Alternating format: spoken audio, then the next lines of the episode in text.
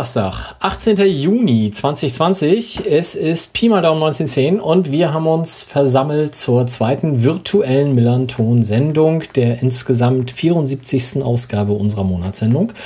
Und wir, das sind heute fünf Leute. Ähm, ich fange auf meiner Skype-Darstellung mal wieder oben links in der Ecke an. Das ist Debbie. Hallo ich bin immer da, ne? Irgendwie bin ich da. Gut, okay, hi. ich freue mich, dass ich da bin. Oben links bei Mike und bei euch allen hörbar. Äh, ja, mir geht's gut. Ich bin gerade nass geworden, aber mittlerweile wieder trocken und äh, ich freue mich sehr, dass wir heute mal wieder zusammen schnacken. Sehr gut. Oben rechts, ich weiß nicht, letztes Mal war er, glaube ich, unten rechts, Sebastian. Moin. Ähm, die Information verwirrt mich jetzt gerade ein bisschen, ich weiß gar nicht warum.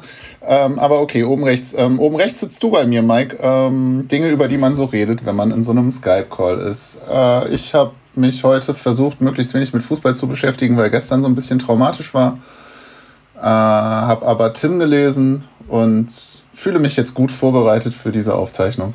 Schön, dass ihr alle da seid. Ja, ja, ja, was das wohl wird. Dann machen wir unten rechts doch weiter. Tim. Ich finde es ja super, Sebastian, dieser Signature-Move, den du hast, ne? Dieses, warte, moin. Ähm.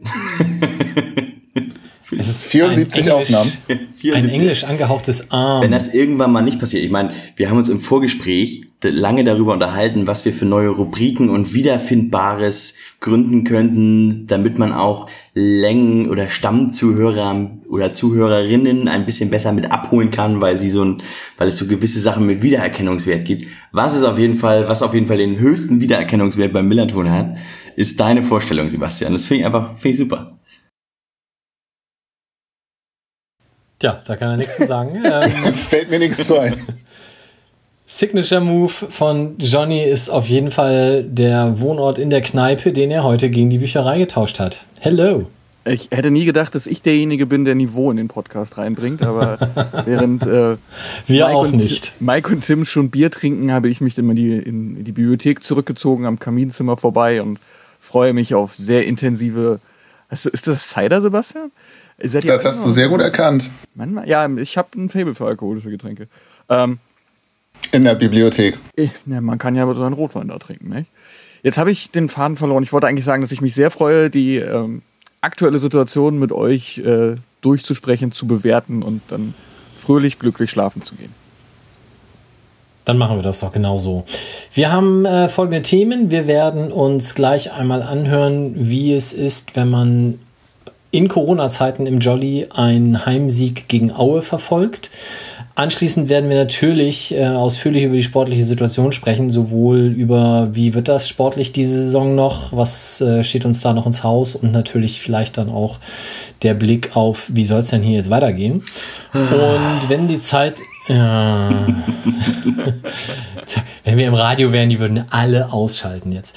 Ähm, und äh, wenn die Zeit es erlaubt, haben wir auch noch die Rubrik Döntjes äh, und werden uns da mit ein paar Kurzmeldungen natürlich auch um die Ecke diskutieren. Fangen wir an mit. Achso, ja, wer, wer fehlt heute? Ähm, Justus ist immer noch ähm, unterwegs, wohlverdient und ich hoffe, es geht ihm gut. Schönen Gruß an der Stelle.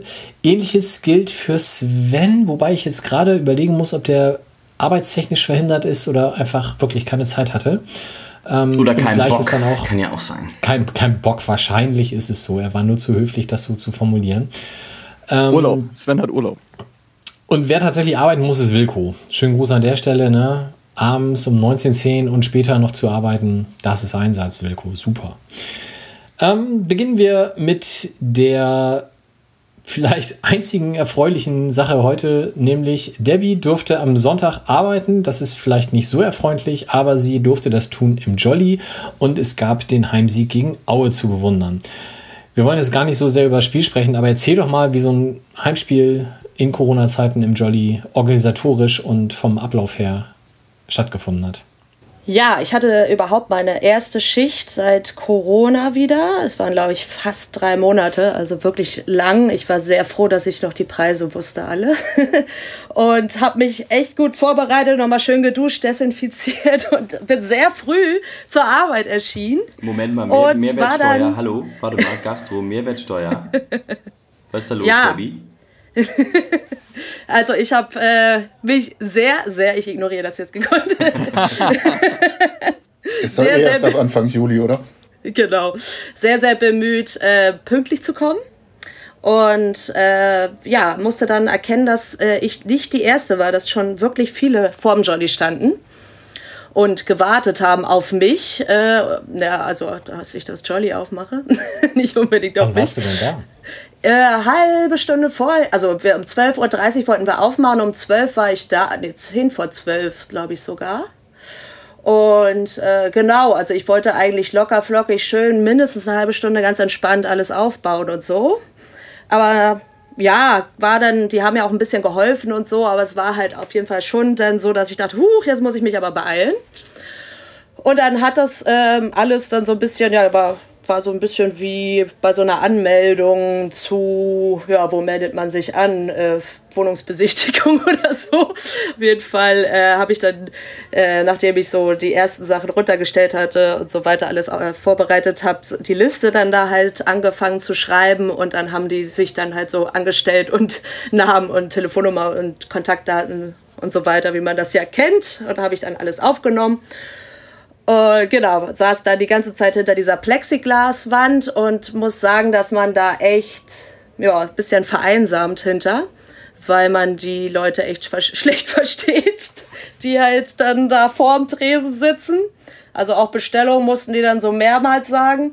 Und ich musste auch den Fernseher schön laut machen. Und ähm, ja, das Gute ist ja, dass man, wie ihr wisst, im Jolly echt viele Möglichkeiten hat, das äh, Spiel zu gucken. Ich habe die Leinwand runtergemacht, da vor eine Bank gestellt, dann ähm, hinten in der Eisdiele.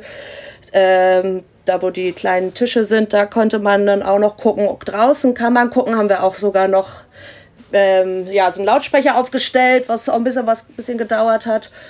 Äh, und da ist so ein Fernseher, der durch das Fenster praktisch scheint. Also draußen kann man auch noch wunderbar gucken und am Tresen kann man dann ja auch noch auf den anderen Fernseher gucken. Also das kann sich schon echt gut verteilen. Das ist echt gut. Aber es war halt wirklich ratzfatz dann die 14 Plätze, sind ja nur 14, weil der 15. ist ja dann für die, die draußen sind, ähm, die die Getränke bestellen, also immer nur einer oder wenn jemand auf Klo möchte. Genau, und äh, das war auf jeden Fall, hat sich gut verteilt so und es war aber auch sehr lustig, weil die, die hinten dann halt ähm, ja, im hinteren Bereich sitzen, die hat man ja nicht gesehen und äh, trotzdem halt total gehört. das war halt total lustig, wenn du da immer so ein Gemecker und äh, Rumgeschreie äh, von um die Ecke hör, äh, gehört hast, aber nur von einer Person, obwohl da mehrere saßen. Vielleicht, wenn diese Person das hört, weiß sie, wen ich meine. Auf jeden Fall, ähm, ja, habe ich mich sehr totgelacht, obwohl es eigentlich gar nichts zu lachen gab, weil der sehr berechtigt rumgemeckert und geschrien hat. Aber wir haben das Spiel ja trotzdem noch irgendwie gewonnen. Und äh, ja, ich habe mal wieder ein Spiel geguckt und das äh, wurde dann auch gewonnen. Vielleicht sollte ich das dann letzten beiden Spiele auch machen, weil ähm, scheint ja was zu bringen. Aber wie gesagt, also beim, ich hatte echt auch viel zu tun dann und deswegen konnte ich auch nicht die ganze Zeit das Spiel verfolgen. Aber genau, so ist das, ne? Geht alles. 14 Leute, Desinfektionsmittel steht rum. Wie viele Leute waren denn draußen noch? Ja, das genau, das ist auch, da habe ich nämlich auch ein bisschen Angst vor gehabt, dass es sich dann da total ballt. Das war aber auch überhaupt nicht so. Das waren dann, also Genau kann ich es natürlich nicht sagen, weil dann natürlich auch bestimmt noch mehr dazugekommen sind, die gar nicht erst reingekommen sind. Aber das waren dann irgendwie so allerhöchstens zehn. Und genau, deswegen war das halt super entspannt. Und ja, also so, wenn das so immer läuft ähm, und dadurch, dass, dass es ein Heimspieltag war, glaube ich, war das auch eine Extremsituation. Aber klar, ähm, genau muss trotzdem auf jeden Fall für, wenn viel los ist, ähm, Türsteher dahin, weil das kann man allein auch, weil diese Plexiglasscheibe da total, ähm, ja, man nichts versteht und man erstmal dahinter ist. Also man braucht schon jemanden an der Tür, der da irgendwie ein bisschen Auge drauf hat, dass nicht zu viele reinkommen und so weiter. Ne? Genau, also vielleicht für die, die letzte Sendung nicht gehört haben, ja. dieser 15. Platz wird quasi per Wanderpokal an die draußen, die dann was zu trinken holen wollen, immer rumgereicht. Mhm. Und äh, dementsprechend okay. Ähm, das heißt aber, du hast gestern das Hannover-Spiel nicht. Nee, okay. gestern musste ich bei meiner anderen Arbeit arbeiten. Johnny. ja, Johnny hat noch eine Frage. ich habe ich hab ein Angebot. Vielleicht könnten wir ja zu äh, vereinfachten Konditionen oder günstigen Konditionen unsere Mikros, die wir gerade nicht brauchen, anbieten. Dass quasi der bestellende Gast ja. im Mikrofon spricht und das nach innen verstärkt wird. Sebastian, äh, vielleicht kannst du da mal ein Modell aufsetzen. Ja, das ist echt ein bisschen schwierig. Gerade wenn du dann so ein bisschen intimere Gespräche, was man ja so als Barkraft auch mal machen muss, mit einem ähm, Menschen, der am Tresen sitzt, führen möchtest. Das geht nicht. Da musst du ganz nah kommen und da muss die andere Person ganz doll schreien. Das ist echt ein bisschen blöd. Aber es sind ja nur 14 Leute im Laden. Ich stelle mir das gerade vor. Ähm, sie hat dann gesagt, dass sie was mit so ihm ungefähr. hatte, aber das ist geheim. Genau. Und dann kommt die Person, um die es geht, rein. Als 15. So ungefähr, ja. Gut erkannt. Ja, so, das ist genau. Ähm, ein bisschen was von Kneipen GZSZ oder so. Genau. Auf jeden Fall habe ich mich super gefreut, dass ich wieder da war. Es waren super nette Leute. Also ich hatte echt Glück mit den 14 Leuten, die dann ja natürlich nach dem Spiel, wie man das sich auch vorstellen kann, auf einmal äh, dann auch alle weg waren und dann ähm, es, äh, wieder ganz andere Leute kamen. Und aber ich habe dann durchweg äh, Glück gehabt. War super. Konnte denn, konnte beim, beim Torjubel denn der Abstand eingehalten werden? Ja, also das ähm, war dann die Sekunde, wo der die sonst meckernde Person von hinten in, äh, auf die Bühne sozusagen aufgesprungen ist und äh, ins On gesprungen ist und gejubelt hat, also nur alleine so vor sich hin. Und das haben alle gemacht. Eine Person hatte auch Geburtstag, es war ein schönes Geburtstagsgeschenk äh, und hat dann auch vor sich hin gejubelt und den durfte man dann auch nicht umarmen. Das war so ein bisschen traurig, aber er hat einen Schnaps gekriegt. Okay. Aber wer Sonntag äh, noch nicht weiß, wie er das Spiel verfolgen will, kann, darf, dem kannst du das Jolly dann für Sonntag empfehlen. Musst du denn Sonntag arbeiten? Äh, Samstag. Also Samstagabend. Äh, Sonntag okay. habe ich, bin ich dann, kann ich dann privat kommen eventuell. Das heißt, wir gewinnen nicht. Das ist ja schon mal gut. Nee, naja, mal gucken. Okay, ja, wir haben es lange genug hinausgezögert. Wir müssen reden über die sportliche Situation. Ähm, die Tabelle gibt her, dass wir noch, dass wir nicht mehr direkt absteigen können. Vielleicht mal das Positive vorweggestellt. Ähm, wir können vielleicht auch an dieser Stelle kurz ergänzen, dass das Gleiche jetzt seit heute Abend auch für Kiel gilt. Die können gar nicht mehr absteigen, die können auch nicht mehr in die Relegation. Die haben nämlich gegen Dresden soeben gewonnen wodurch Dresden sich auch nur noch maximal auf die Relegation retten könnte und das auch nur, wenn sie die fünf Punkte und 15 Tore auf Karlsruhe noch aufholen.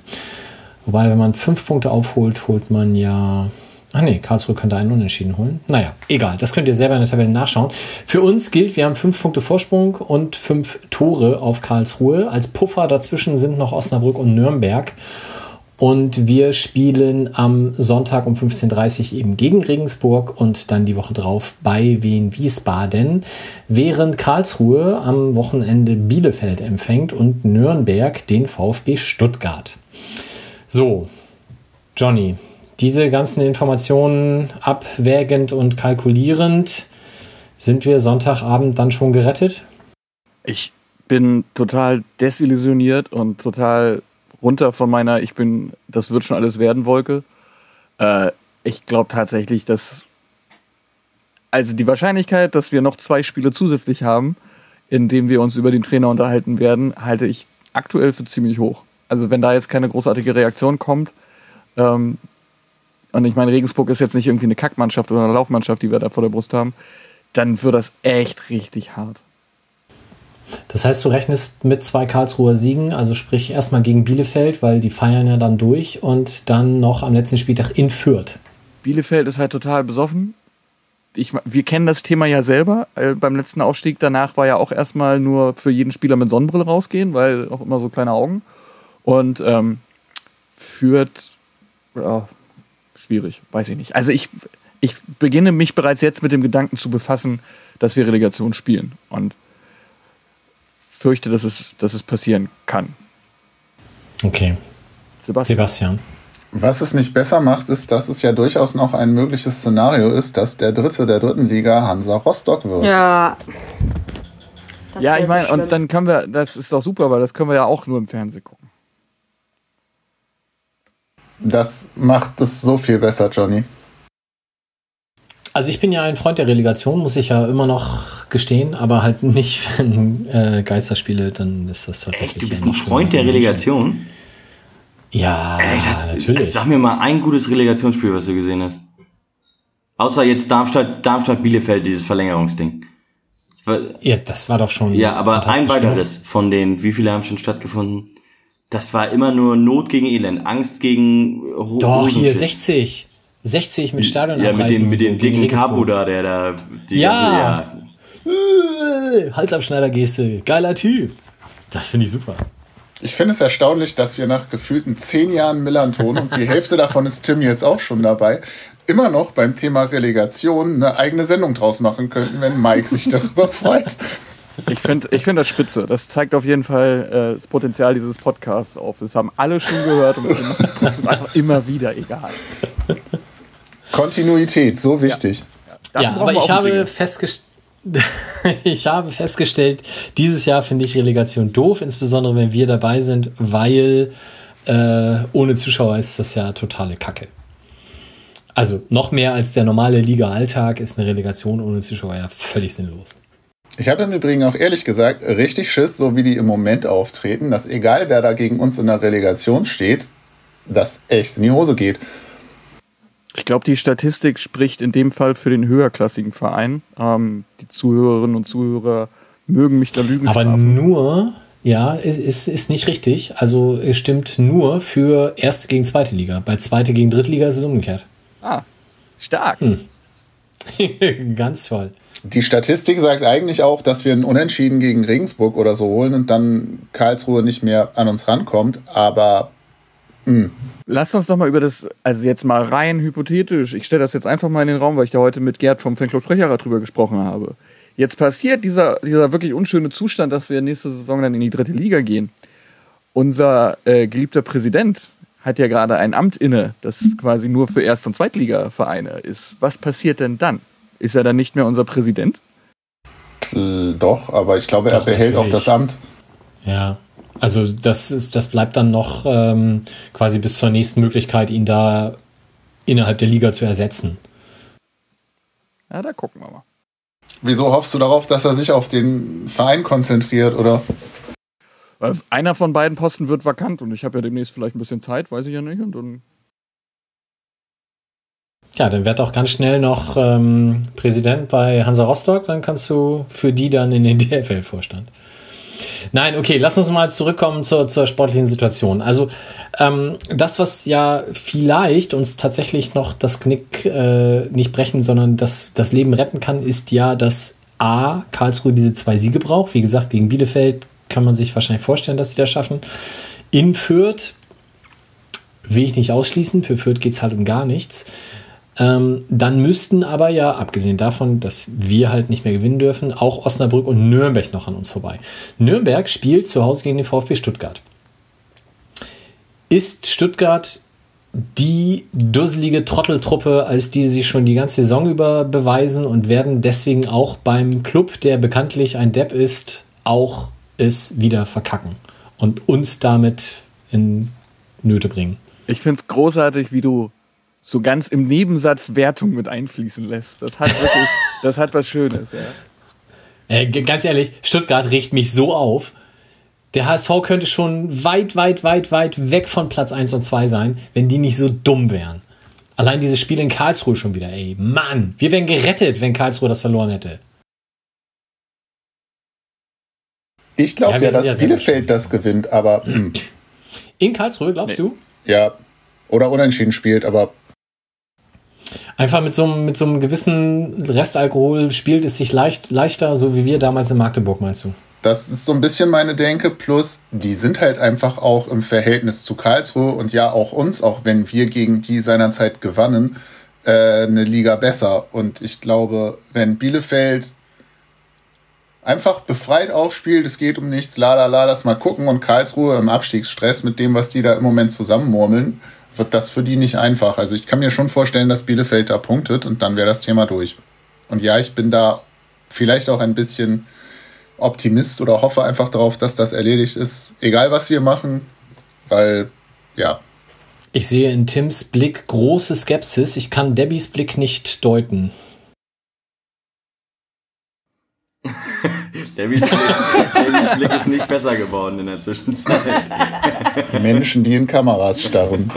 Ja, ich glaube auch immer bei dieses, es geht um nichts mehr und die dann scheiße spielen, das äh, machen sie, glaube ich, das glaube ich auch nicht. Da bin ich schon auch bei Sebastian, aber ich will da auch nicht drauf vertrauen. Ähm, ja, aber ich glaube einfach, dass sie zumindest das nächste Spiel, dass wir das nächste Spiel einfach gewinnen. Knapp wieder blöd wie gegen Aue, aber glaube ich einfach. Und ich habe echt keinen Bock auf so eine komischen anderen Rechnungen, die du da gerade angestellt hast. aber gut, wäre natürlich dann ganz nett. Tim kann jetzt ja mal bestätigen, dass wir seit Tagen uns den Tabellenrechner quasi per WhatsApp hin und her schicken und ich da schon gesagt Seit habe. Seit Wochen, sagst du. So. seit August. sagst du, dass Regensburg besoffen ans Millantor fährt. Genau. Ja. ja. Das ist korrekt, weil die im Spiel davorher den Klassenhalt klar gemacht haben. Es ist, es ist quasi schon die, jetzt quasi eine selbsterfüllende Prophezeiung, Mike. Das ja. muss jetzt passieren. Okay, gut. Also, wir, wir, äh, was sagst du zu Nürnberg-Stuttgart? Tim jetzt? Wird das, äh, wer von euch beiden auch immer? ne, sag du doch mal. Du hast, äh, Debbie hat gesagt, sie hat keine Lust auf die Rechnereien. Also von daher. Ja, genau. Tim, ich war schon immer schlecht in Mathe. Also Stuttgart verkackt das nicht mehr. Verkackt das nicht mehr. Nein. Nee, das glaube ich allerdings ja, auch nicht dann wäre, also wir, wenn wir jetzt davon ausgehen, wir verkacken es gegen Regensburg und Nürnberg verkackt es gegen Stuttgart, dann sind die ja weiter hinter uns und dann müssen sie am letzten Spieltag nach Kiel. Und das wäre halt etwas, wo ich auch gar keinen Bock drauf habe, dass wir Kiel die Daumen drücken müssen und denen dann im Nachhinein noch dankbar sein müssten, wenn die da was machen. Also deswegen nochmal der Appell, liebe Regensburger, trinkt viel und heftig und wir gewinnen dann Sonntag einfach. Wenn denn dann die Relegation doch käme, nur dass ihr es schon mal gehört habt, 2.7., das ist der Donnerstag, ähm, dann einige Zeit später und Montag, der 6. Juli, ähm, da wird dann hin und zurück gespielt. Wir spielen, also nein, nicht wir, der 16. Nee, das ist falsch, Mike. Ach, das ist Sieb, die, das siebter, ist die, das siebter, ist die, siebter, siebter und ich glaube 15. Ich bin bei der zwischen erster und zweiter Liga. Das schaffen wir ja gar nicht mehr. Genau. Es könnte jetzt Warte. etwas knapp werden. Wird eng. Ich will das eh nicht wissen. Das nicht. Ja, okay. Also auf jeden Fall, ähm, ja. Also was Mike gerade vorgelesen hat, sind die Spieler Heidenheim gegen Düsseldorf. Ja, Schaff oder HSV gegen damit. Werder. Das wäre ja auch ganz HSV okay. Werder, das wäre das super. Aber auch das ist irgendwie ohne Zuschauer halt nur halb so gut, ne? Ja, aber da bin ich entspannter dann. Also bei St. Pauli gegen Rostock ohne Zuschauer auf, der, auf, der, auf dem Sofa zu sitzen oder vorm Jolly zu stehen, das mag ich mir echt nicht ausmalen. Werder gegen HSV, pff, da hättest du als St. Pauli-Fan wahrscheinlich ohnehin Schwierigkeiten, Karten zu kriegen. Das hätte ich sowieso am Fernseher geguckt. So wie Darmstadt-Bielefeld damals. Ich muss auch, wir müssen kurz über den HSV sprechen. Ähm, einfach nur, weil wir das restliche Thema auch, aber ich habe da keine, noch keine Lust drauf. Lass uns das noch weiter hinausschieben. ähm, Ja, mach. Die, mein, mein Haus- und Hof-Fanclub, die Nice Guys St. Pauli, die haben heute ein äh, Poster veröffentlicht auf äh, Twitter. Und zwar, äh, jetzt geht ja, ich weiß ja gar nicht, ob ihr auch so, äh, so Dark-Fans seid, so wie ich. Es geht ja jetzt in einer Woche, in etwas mehr als einer Woche geht's ja mit der dritten Staffel los. Der dritte Zyklus beginnt und da haben die Nice Guys St. Pauli heute äh, ein kleines, äh, auf Twitter ein kleines Poster veröffentlicht, was ich jedem Twitter-Nutzer gerne empfehlen möchte, sich mal anzuschauen. Weil auch für den HSV wird in zwei Wochen der dritte Zyklus beginnen, und zwar der in der zweiten Liga. Sebastian. Danke, du lädst es gerade auf und ich verstehe endlich, warum ihr dieses Poster genommen habt. Mein erster Gedanke, als ich das von dir getwittert oder von deinem Fanclub, ich weiß es gerade nicht, gesehen habe, war, habt ihr echt so viel Langeweile? Aber das mit dem dritten Zyklus passt ja zumindest von der Story. Und Dark, ich habe neulich tatsächlich die erste Staffel geguckt und fand es ganz okay und überlege jetzt, ob ich weiter gucke, aber das nur so am Rande. Ich bin gerade in der zweiten Staffel und sage dir, es wird noch verwirrender. wie massiv wir das Thema Hannover und alles da ringsrum vermeiden wollen. Das ist wirklich, wirklich hart. Der Millanton wird übrigens diesen Tweet der Nice Guys nicht retweeten, solange das nicht rechnerisch durch ist. Einfach aus Aberglauben. Aber dann. Also müsst ihr noch warten. Dann gibt es das Poster auch in Blow-Up-Größe irgendwo draußen. Genau, ja. Also du möchtest über den HSV reden, Tim. Mach doch. Ja, die spielen jetzt in Heidenheim. Alter, das ist das. Wie geil ist das denn? Und überleg mal, die haben vor, vor einem Jahr am 33. Spieltag, wisst ihr, gegen wen sie da gespielt haben? In Paderborn. In Paderborn, die haben es verkackt. Ich sag, ich sag euch, das ist, die sind gefangen in der Zeitschleife. Deswegen bin ich da drauf gekommen. Deswegen bin ich da über diese, zu dieser Dark-Verbindung gekommen. Die sind da gefangen. Und nächstes Jahr, weißt du, wo sie gegen wen sie da spielen am 33. Spieltag? Ja, bei uns. Ja, bei uns. So wird es nämlich kommen. Großartig. Ich, ich mag diese Begeisterung. äh, ja, also das ist tatsächlich. Äh, Sebastian, bitte. Ich finde ja, ehrlich gesagt, auch diesen parallel stattfindenden letzten und vorletzten Spieltag schon wieder kacke, weil das heißt, ich muss mich für ein Spiel entscheiden und das wird dann unseres sein. Und das wird keinen Spaß machen. HSV Heidenheim bzw. Heidenheim HSV gucken könnte durchaus entertaining werden. Es hilft nichts, du brauchst ein zweites Abo eines Bezahlsenders, damit du. Ich habe ja nicht mal ein erstes Abo. Es hilft nichts, du brauchst mindestens. Aber wie guckst du denn dann unser Spiel? Über einen. Im ja, es, es gibt legale Alternativen. Dum, dum, dum, Nein, ich darf mir gelegentlich einen Zugang einer Freundin ausleihen. Dann brauchst du eine Zweitfreundin. Nein.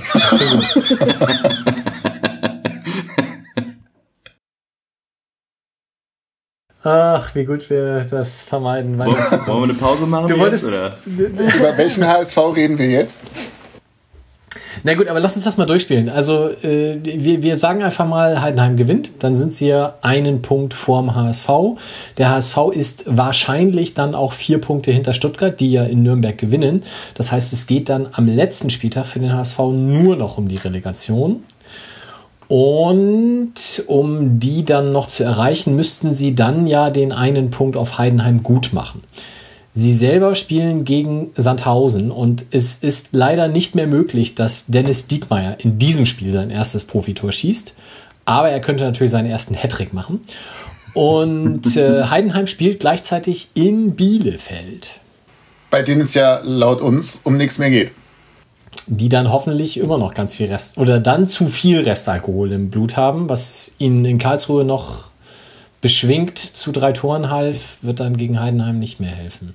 Wobei ich kann mich nicht entscheiden, ob ich es besser finde, wenn der HSV Vierter wird oder ob ich es besser finde, wenn der HSV Dritter wird und die Relegation gegen Werder verkackt. Ja, das wäre auf jeden Fall besser. Aber es ist natürlich total traurig, dass man das dann nur im Fernsehen angucken kann oder für die Fans dieser beiden Teams. Aber ähm, ja, für den HSV wäre es, glaube ich, also ich fände es dann noch lustiger, wenn es dann nicht klappt in der Relegation. Aber ich weiß auch, mach mir da wahrscheinlich jetzt viele Feinde. Ich weiß auch gar nicht, ob ich die nochmal wieder eine Saison gegen die spielen möchte. Also von mir, mir ist es langsam auch egal. Einziger Auswärtssieg. Ja, eben. Und ich habe vorher auch gesagt, mir ist dieses Derby total wichtig, weil ich will diesen Derby-Derby-Siegerin-Titel wieder haben. Und den will ich jetzt auch behalten. Und äh, sollen jetzt aufsteigen, mir doch egal. Ich finde Mike, ich, ich bin ja immer noch bei Mike, der dann sagt, dann lass sie doch aufsteigen und aufgrund der aktuellen Situation können die sich halt alleine auf den Rathausmarkt stellen und ihren Aufstieg feiern. Ja. Weil keiner halt hingeht. Das Noch ein Grund mehr dafür. Also Win-Win-Situation, egal wie es ausgeht, es wird einfach nur super. Ja. Aber Einheim erzähle ich übrigens immer noch gerne die Story, ähm, als wir, als ich dort mal äh, zu Gast war, um ein Fußballspiel anzugucken und den ausschenkenden Herrn fragte, ob es denn schaumgebremstes Bier gebe oder Vollbier gebe und er die Frage nicht verstanden hat, sondern nur antwortete, Winkelacker. Und dann hat sich das sehr schnell rumgesprochen und dass es da auch Pappträger gibt äh, mit, mit vier und acht, glaube ich, Bieren. Das ist also das Stadion in Heidenheim ist nicht nur aufgrund seiner Lage eine Ausfahrt wert. Da gab es ja auch Weinschorle. Weinschorle, Mann! Und dann konntest du Weinschorle im Pappbecher, durch, äh, im Pappträger durch die Gegend tragen. Mach mal vier fertig. Vier Weinschorlen? Nein, Dinge, die, die bei uns im Stadion echt fehlen. Das stimmt. Also es gibt natürlich einen Grund, warum Heidenheim in der zweiten Liga bleiben sollte und das ist das vor dem Spielgespräch, was Tim dann wieder mit Frank Schmidt führen darf. Hat er mir Aber wir können ja, ja, ja. einfach, wir, wir können auch einfach das Pokal-Halbfinale gegen die spielen. Das ist mir da egal, da bin ich flexibel. An, ansonsten, um auf die Frage von Debbie zurückzukommen, ähm, was besser wäre oder von Sebastian, es wäre natürlich besser, wenn sie Relegation erreichen und die dann verkacken. Aber das Risiko, dass sie die Relegation gewinnen, ist natürlich da. Deswegen würde ich es jetzt nicht zwingend eingehen wollen. Du, der sonst immer Relegation spielen will, redet jetzt von Risiko. Habe ich nicht vorhin noch gelernt, dass die Statistik für den Erstligisten spricht? Ja, aber Statistik. Und wenn du, wenn du, also wenn, wenn du Vierter bist, dann spricht die Statistik dafür auf jeden Fall gegen den Zweitligisten. Ja. Also das wäre aber, es könnte dies Jahr ja in der dritten Liga ein Vierter aufsteigen. Weil ja die Bayern zwei, ne? egal, wir schweifen immer noch ab. Ähm, ich, ich glaube, wir- es ist jetzt einfach an der Zeit, dass wir den großen Elefanten in diesem Raum hier kurz hin und her schubsen. Ich muss mal kurz Wir weg. müssen, Ich habe jetzt gedacht, du machst jetzt. Okay, es war ein schöner Abend mit euch. Tschüss, Tim. Wir müssen sprechen über äh, den FC St. Pauli und das, was da gestern, also, äh, eigentlich, was da schon seit dem Ende der Corona-Pause passiert ist. Weil, wenn man sich die Spiele anguckt, es war nicht eins dabei, wo man wirklich sagt, ja, das haben wir ganz gut gemacht. Vielleicht am ehesten noch das 0-0 gegen Heidenheim. Da finde ich, war die Leistung in Ordnung. Ähm, da hätte man verlieren können, gerade mit dem Elfmeter. Man hätte auch durch Lawrence kurz vor Schluss glücklich mit dem Kopfball gewinnen können. Ähm, aber gerade auch die beiden Siege gegen Nürnberg und gegen Aue waren sehr glücklich. Gerade das gegen Aue, da hättest du auch äh, sehr viel mehr Tore kassieren können, wenn die sich ein bisschen mehr zusammengerissen hätten. Ähm, in allen Spielen äh, hat uns häufig Robin Himmelmann geholfen ähm, und gerettet. Da würde ich jetzt die eine Flanke, die er gegen Hannover nicht so gut verteidigt, auch drüber wegsehen.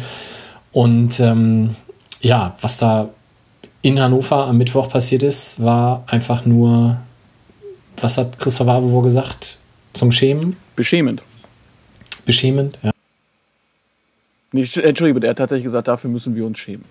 Dafür müssen wir uns schämen, genau. So, und, ähm, Und dann habe ich im Blog Frage- geschrieben, dafür solltet ihr euch auch schämen. Zu Recht. Erziehst du deine Kinder auch so? Du meinst, äh, ja, also, Er, verste er versteht die Frage nicht, er erzieht seine Kinder halt. ja. Was, was, hä? Ja, also die Frage ist ja, wie geht's da jetzt weiter? Also, wie, wenn, wenn, wenn wir tatsächlich in die Relegation müssen und die dann auch noch verlieren, dann glaube ich, da brauchen wir gar nicht drüber reden, dann wird es hier eh ähm, alles ganz schlimm. Aber wenn wir mal davon ausgehen, dass wir es irgendwie schaffen, die Klasse zu halten, was gibt denn aktuell Anlass zur Hoffnung, dass es nächste Saison in irgendeiner Art und Weise besser wird? So, ich bitte um Handzeichen. Sebastian. Die Statistik. Weil es Welche? wird jetzt seit äh, allgemein Bauchgefühl-Statistik. Ähm, ich glaube, der, der Punkt, den ich machen möchte, ist eigentlich ein anderer. Wenn wir die Klasse irgendwie halten, geht meiner Wahrnehmung nach langsam, aber sicher kein Weg daran vorbei, als irgendwas radikal zu ändern. Und bei aller Zuneigung für die fußballerische Idee von unserem Trainer und für die durchaus positiven Ansätze, die Tim ja auch immer wieder sehr schön herausgearbeitet hat, die da auf dem Platz zu sehen sind. Wenn du deine Mannschaft halt jedes Mal wieder anschreist, wenn sie irgendwas falsch machst, wird es halt irgendwann schwierig, die Idee noch vermittelt zu kriegen. Und ich habe so den Eindruck, da sind wir gerade sehr, sehr weit und tief drinne, weil irgendwann hast du halt jeden Spieler mal vergrätzt oder jeden Angestellten, wie auch immer. Und dann wird es halt schwierig. Und ich hätte dann irgendwie die Hoffnung, dass wir dadurch einen Personaltausch zumindest ein bisschen besser dastehen als diese Saison. Weil viel schlechter kann es ja auch nicht mehr werden. Also rein vom Fußballerischen. Und der Personaltausch wäre für dich dann die Cheftrainerposition. Na, ich hoffe auch auf ein paar Tauschmanöver in der Mannschaft, aber das ist jetzt der Personaltausch, über den ich in letzter Zeit intensiver nachdenke. Und ich war ja lange Zeit eigentlich immer sehr dafür, mit Lukai weiterzuarbeiten, weil, wie gesagt, ich das, was er fußballerisch versucht und teilweise ja auch hingekriegt hat, schon einen, einen großen Fortschritt nennen würde. Nur, wie gesagt, wenn du es dir über so eine Saison hinweg gefühlt mit dem kompletten Kader verscherzt, ähm, wie soll dann die nächste Saison aussehen, wenn, keine Ahnung, zwei Drittel der Leute noch da sind und die, die neu kommen, auch schon so einen, äh, einen negativen Touch möglicherweise dann mitkriegen? Ich finde es schwierig. Also, Johnny. Johnny. Naja, also einerseits stimme ich dir schon zu, dass es relativ wenig Hoffnung gibt, außer eine Statistik, die man sich selbst ausdenken kann. Ähm, andererseits ist es halt der Trainer, das muss halt nicht dein Freund sein. Also mein Chef ist auch nicht mein Freund. Gut, jetzt in meinem, in meinem speziellen Fall komme ich mit dem gut aus, so ist es nicht. Aber tatsächlich ist es so, dass du halt nicht der Kumpel sein musst. Wenn du kannst nicht der Kumpel von, von der gesamten Mannschaft sein, dann passiert das, dass die Leute dich nicht ernst oder nicht wahrnehmen. Und Profifußballer sind ähm, im Prinzip wie vierjährige Kinder. Ne? Wenn, du den, wenn du da nicht ein bisschen aufpasst, ähm, dann tanzen die halt ganz schnell auf der Nase rum. Die testen aus, wie weit sie gehen können, die testen aus, welche Sachen sie machen können und welche nicht. Und ich verstehe ihn an bestimmten Stellen schon. Ich finde die Art und Weise nicht gut, das, das möchte ich dazu sagen, aber man kann, wenn wir sagen, er vergrätzt ja die Leute, halt sagen, er muss auch nicht der gute Kumpel von denen sein am Ende des Tages. Nö, da gibt es ja auch eine Mitte. Und ich bin inhaltlich ja an Stellen auch komplett bei ihm. Ich bin auch der Meinung, dass man viel mehr über die Mannschaft reden müsste. Trotzdem macht es seine Auftritte in letzter Zeit nicht gerade glücklich. Vielleicht möchte er, also ich habe auch schon mal eine, versucht, eine Kündigung zu provozieren, um keine Sperre vom Arbeitsamt zu kriegen. Vielleicht ist das ja auch so seine Idee, ich weiß es nicht. Ja, das ist ja so ein bisschen, also ich finde es ganz schwierig ähm, von außen zu beurteilen, wie, wie wohl das Innenleben in, im Team drin ist. Aber du sagst das ready, Johnny, ne? Der Trainer muss nicht dein Freund sein, aber wenn dein Trainer ein Arschloch ist und dich äh, irgendwie ständig wie Arsch behandelt, dann gehst du eben nicht, also dann spielst du Fußball nach Vorschrift sozusagen, aber du gehst halt nicht den D dahin, wo es weh tut, nicht den Extrameter. Das wirst du in, wird man in Interviews lesen, wenn Spieler gefragt werden, haben sie gegen den Trainer gespielt, dann werden die, die sich nichts mehr, denen das egal ist, ob sie sich was zu Schulden kommen lassen, die werden sagen, nee, wir haben nicht gegen den Trainer gespielt, aber wir haben auch nicht für den Trainer gespielt. Und da muss man, glaube ich, das ist, glaube ich, ähm, dann eher so die Sache, die, naja, die hier vielleicht so ein bisschen vorfällt. Man, man weiß es halt nicht, ne? Aber ähm, Genau, du sagst, du musst kein Freund sein, bin ich auch absolut mit dabei. Und das war ja auch tatsächlich, bevor Jos Luekai kam, war das ja auch so ein Thema, dass es bei uns irgendwie hieß, die Truppe, da ist irgendwie ein Teufel drin, der muss, der muss der Truppe ausgetrieben werden. Ne? Das war alles zu, zu, zu lieb. Und ich persönlich fand das klasse, dass am Anfang diese Wohlfühloase hier einmal ähm, angeprangert wurde und einmal auf den Tisch gehauen wurde. Aber ähm, wir hatten das im Blog auch schon mal geschrieben, ich glaube in der Lage hatten wir das Ende letzten Jahres mal geschrieben, dieses System nutzt sich halt irgendwie ab, dieses auf den Tisch hauen und ähm, naja, je, ja, wenn je, dein je einziges Werkzeug, wenn dein einziges Werkzeug, das du im Koffer hast, halt ein Hammer ist, dann kannst du halt entweder überlegen, ob jedes Problem Nagel wird, aber du kannst halt nicht alles damit lösen. So, das ist halt, wenn du immer nur auf den Tisch haust, das nutzt sich ab, da hast du 100% recht. Genau, je weniger Erfolg dabei ist, umso schneller geht der Tisch kaputt einfach. Das ist tatsächlich so. Und ähm, ja, man hat jetzt gerade den Eindruck, dass der Tisch kaputt ist. Und ja. Wir haben gestern durch Zufall drüber. Oh, Debbie, willst du zuerst? Nö, mach ruhig. Okay. Wir haben gestern durch Zufall auch drüber gesprochen und ich habe halt ähnliche Argumente auch angebracht und brachte dann auch das Beispiel Thomas Tuchel, der halt ein super Fußballtrainer ist, aber halt menschlich ja doch mindestens schwierig sein soll. Ähm, ich habe mit ihm jetzt noch nicht gesprochen, hat mich noch nicht angerufen. Ähm, Thomas, wenn du das hörst, kannst du machen. Ähm, aber der hat halt tatsächlich Erfolg und das kann man dann damit begründen, dass die Mannschaft, die er trainiert, halt einfach auch auf einem, wenn die halt nicht den Extrameter gehen, äh, durchaus vernünftigen Fußball spielen kann, während wir halt vielleicht etwas limitierte Fußballer haben, die, wenn sie den Dienst nach Vorschrift machen, nicht unbedingt die Tore schießen. Ja, ich finde halt immer, das war ja von Anfang an, hatte ich immer so ein bisschen das Gefühl, so der Trainer und der Verein, der sich irgendwie so gar nicht da richtig äh, mit identifiziert, wo er jetzt gerade ist, weil er immer so darüber spricht, ja, ich habe schon gehört, hier bei St. Pauli macht ihr das so und so und sich so selber gar nicht damit identifiziert, sondern halt so so und so und ich bin dagegen und äh, ich äh, finde das total schlimm, die Mannschaft ist schlecht und ich bin nicht schlecht und es sind immer so, er stellt sich immer so auf eine andere Seite und das finde ich halt so schade. Es ist so, klar, kann man mal auf, auf den Putz hauen und ich finde das auch richtig. Aber es ist so gar nicht mehr dieses, ja, man muss dann aber sich auch mal wieder, also man muss nett auf den Boot zauen und sich wieder zusammenfinden. Und äh, wie du ja auch gut beschrieben hast, ähm, auf gar keinen Fall immer nur in der Öffentlichkeit. Das können die ja dann von mir aus äh, an der Kollaustraße oder wo auch immer machen. Äh, kann er die auch von mir aus total zusammen zur Sau machen. Aber äh, nicht in der Öffentlichkeit und auch nicht immer so dieses Gegeneinander und er macht ja gar nichts falsch und ähm, ja, und ich habe das ja schon immer mitgekriegt, äh, dass bei St. Pauli läuft das so und so und so vorgefertigte Meinungen einfach und als würde er da gar nicht richtig ähm, ja, sich da als ein Teil von fühlen, habe ich immer so das Gefühl. Ja. Ähm, ich glaube, es ist halt auch was anderes, ob ich als Verantwortlicher mich als Teil des Gebildes begreife oder außen vorstelle. Und er hat als Trainer halt nun mal auch den Job, das, was er da kritisiert, nämlich die Mannschaft, irgendwie besser zu machen oder dazu zu bringen, ordentlichen Fußball zu spielen. Und ich kann verstehen, dass ihn das frustriert, wenn da Probleme in der Mannschaft sind. Nichtsdestotrotz ist er jetzt ein Jahr dabei. Und zumindest das, was nach der Corona-Pause passiert, wirkt ja schon so, als hätte sich es eher im Zweifelsfall zum Negativen geändert. Und das mag an Teilen der Mannschaft liegen, das mag an Strukturen liegen. Nur ist er ja auch dazu angetreten, das zu verändern. Und wenn sich da anscheinend nichts ändert, dann ist es halt zumindest mit in seinem Verantwortungsbereich. Und ja, das Haltung. ist halt. Ja, ist so der Eindruck, der von außen entsteht. Wie gesagt, wir gucken alle nur von außen drauf. Ne? Vielleicht ist es von innen komplett anders und er hat völlig recht und man weiß es nicht, aber das wäre ja auch was, was man im Winter hätte adressieren können dann. Und an personellen Veränderungen ist halt Mats weggegangen.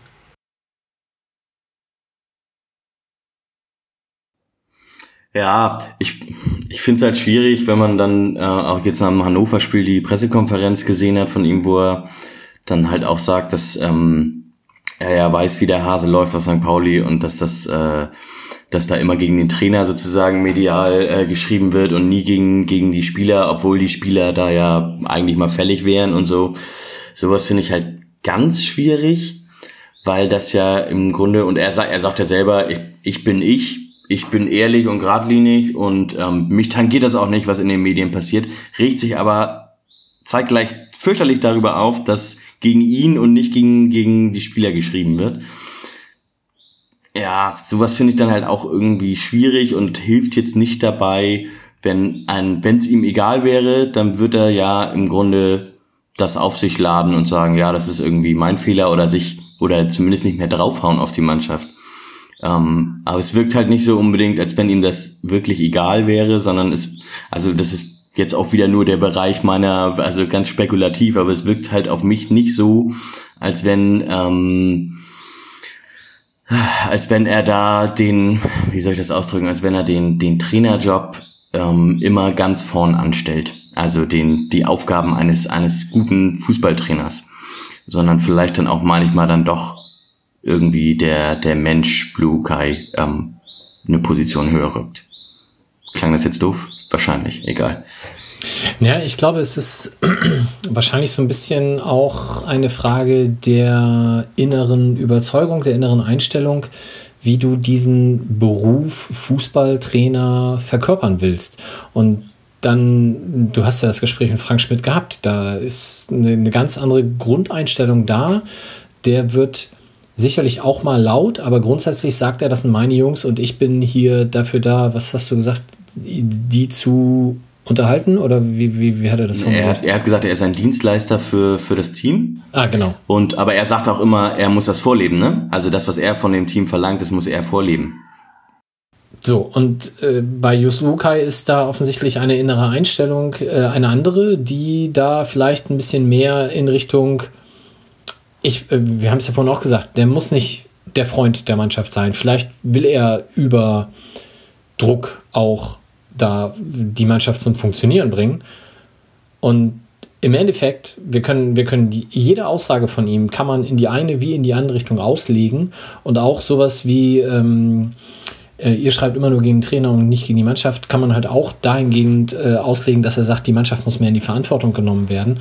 Ähm, aber unterm Strich ist Fußball halt, ich habe es jetzt schon mehrfach gesagt, Ergebnissport. Und wenn er mit dieser Einstellung die Mannschaft wie er es in Augsburg, bei Hertha etc. geschafft hat, in die erste Liga bringt, dann hat er Recht ohne Ende und alles ist gut. Und momentan hat er dieses Recht halt nicht. Momentan funktioniert halt das Ganze nicht.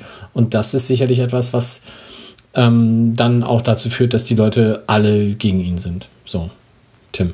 Ja, da denke ich halt auch wieder, muss ich, ich habe da auch drüber nachgedacht, warum hat denn das funktioniert in Augsburg, bei Hertha, in Gladbach? Ähm, heute ähm, als Antwort auf den, den Blogartikel, den wir über Twitter gepostet haben, hat äh, ein Blogger von Hertha BSC Berlin ähm, oder der über Hertha BSC bloggt, der hat einen, einen YouTube-Link zu einer Pressekonferenz von Luke Hein bei seinem zweiten Spiel von Hertha BSC, als sie in Frankfurt beim FSV Frankfurt verloren haben, gespielt. Da ist er auch tatsächlich völlig ausgerastet. Aber mit dem Unterschied, dass Hertha BSC danach 21 Spiele lang nicht verloren hat. Nach dieser, nach dieser Aktion. Und was aber der Unterschied ist zwischen dem, was bei er, wie er jetzt bei St. Pauli sozusagen vorgefunden hat, aber auch bei Sheffield Wednesday davor, im Vergleich zu Augsburg, Hertha, Gladbach, ist, dass Augsburg, Hertha und Gladbach Teams waren, die sowieso schon einen Kader hatten, der aufstiegsreif war. Das heißt, dieses System Luukai ähm, nutzt sich einfach nicht so schnell ab, wie es sich bei einem Team abnutzt, das nicht ganz so aufstiegsreif ist und auch mal eine schlechtere Phase hat und sich erst entwickeln muss. Das heißt, diese, ähm, ohne jetzt da auch zu viel, ich habe ich hab ja null Ahnung davon, aber ich das wirkt auf, auf einen dann ja so, dass ähm, Jus Lukai mit Sicherheit ein guter, sagen wir so ein Erfolgstrainer ist. Also im Erfolgsfall den sozusagen wie so ein, äh, dass er den sozusagen noch verstärken kann, also dass er so ein Erfolgsverstärker ist, aber vielleicht nicht so der Erfolgsentwickler ist oder irgendwie so in die Richtung. Jetzt weiß ich schon wieder nicht mehr, was ich sabbel, aber genau, das wollte ich mal loswerden, dass ich so den Eindruck hatte, dass die, die Gegebenheiten in denen, bei den Vereinen, mit denen er aufgestiegen ist, die waren halt ganz andere, als die er jetzt beim FC St. Pauli vorgefunden hat. So, Sebastian und Johnny haben sich gemeldet. Ich glaube, Johnny war zuerst und dann Debbie. Ich habe auch nur einen ganz kurzen Satz und äh, betrifft trifft halt genau das, was ihr beide auch sagt. Wir würden nie über den Trainer reden, wenn wir eine spielerisch oder eine technisch erfolgreichere Mannschaft hätten. Haben wir aber nicht. Und man muss halt immer mit dem arbeiten, was man hat. Und von daher ist es schade, dass wir über den Trainer reden müssen. Und das ist auch so Ich weiß halt nicht, wie das, was der Verein da tut, aber wir werden es halt tun. Also wir werden über den Trainer intensiv reden müssen. Sebastian. Ähm, der Sky-Kommentar, der mich kolossal genervt hat, hat gestern was gesagt, was ich zumindest bedenkenswert fand, nämlich sinngemäß, dass es auch daran liegen könnte oder seiner Wahrnehmung daran liegt, dass der Verein sich als oben anklopfen mit Potenzial nach oben Aufstiegskandidat wahrnimmt und ähm, dass das letzte Saison ja, als wir dann mal irgendwann nach sehr viel schlechtem, aber teilweise einigermaßen erfolgreichem Fußball so Vierter, Fünfter waren, dann auch wieder artikuliert wurde und das auch Andreas Rettich war es, glaube ich, im Sommer oder war das dann schon, nee, das war schon ähm, Uwe Stöber, ne? Äh, anyway, aber die, die Kommunikation lief ja auch im Sommer wieder darauf hinaus, dass man sich verstärken würde, um dann oben anzugreifen, so sinngemäß. Und diese ganze Attitüde, der ist eigentlich sind wir ein Top 6, Top 7 Club, der mit etwas Glück oben reinrutschen sollte findet sich halt auf dem Platz leider ganz, ganz selten nur wieder. Und ich bin mir nicht sicher, ob uns das so gut tut, wenn wir immer glauben, dass wir eigentlich oben reingehören und dann ab Platz 10 abwärts irgendwie ist, ist die komplette Katastrophe ist. Also jetzt auch, was die Erwartungs- oder das Erwartungshandling angeht. Ja, Tim direkt darauf? Ja, direkt dazu. Ich finde das nämlich, ich finde das nämlich spannend, weil ich glaube nämlich diese ähm, Top 6, Top 7 Attitüde ist genau eine, die einem richtig in der zweiten Bundesliga richtig fett vor die Füße immer knallt, weil du gegen Teams wie Regensburg, Heidenheim, Aue, ähm, die einfach so wahnsinnig unangenehm spielen, da kannst du nicht sagen, hier, wir spielen, wir lösen das jetzt hier alles spielerisch. Das kannst du in der zweiten Liga einfach nicht. Deswegen haben auch Stuttgart HSV letzte Saison, auch Köln. Deswegen haben auch die Absteiger, die zwar irgendwie so einen Kader haben, als wenn man bei Bundesliga Manager 97 irgendwie den Cheat gecheatet hat ohne Ende, ähm, die haben auch immer noch Probleme, weil man halt Probleme hat, sich an den Fußball zu gewöhnen, der, äh, der einfach ein anderer ist in der zweiten Liga. Und da kommst du halt, da, die Grundtugenden, von denen, äh, die sozusagen, na, so Vereine wie Regensburg oder Heidenheim halt vorleben, die brauchst du halt auch zusätzlich zu dem, dass du auch noch Dinge spielerisch lösen kannst. Und ich glaube, wenn du eine Einstellung hast, ähm, das läuft jetzt hier bei uns, wenn wir mal zwei Spiele gewonnen haben, das geht ja seit gefühlt seit Jahren so, wenn man mal zwei, drei Spiele erfolgreich gespielt hat, dann fliegst du irgendwie nämlich mit 0-3 in Sandhausen auf die Fresse oder 0-4, weil du halt eben, weil es man halt eben den Eindruck hat, okay, jetzt können wir es auch irgendwie spielerisch lösen, aber die Grundtugenden werden dann, die verliert man dann irgendwie. Das ist so, also wenn du, wenn du, wenn du sagst, dieses Top 6, Top 7 denken, das, das ist, glaube ich, eins der größten Probleme, weil inzwischen sehe ich den FC St. Pauli eher als das, was wir früher über Sandhausen gedacht haben oder Aalen oder Regensburg, dass das irgendwie so die Laufkundschaft ist, wenn ihr ins Millantor kommt. Das denken alle anderen Vereine inzwischen, wenn St. Pauli zu Gast ist, dass wir die absolute Laufkundschaft sind.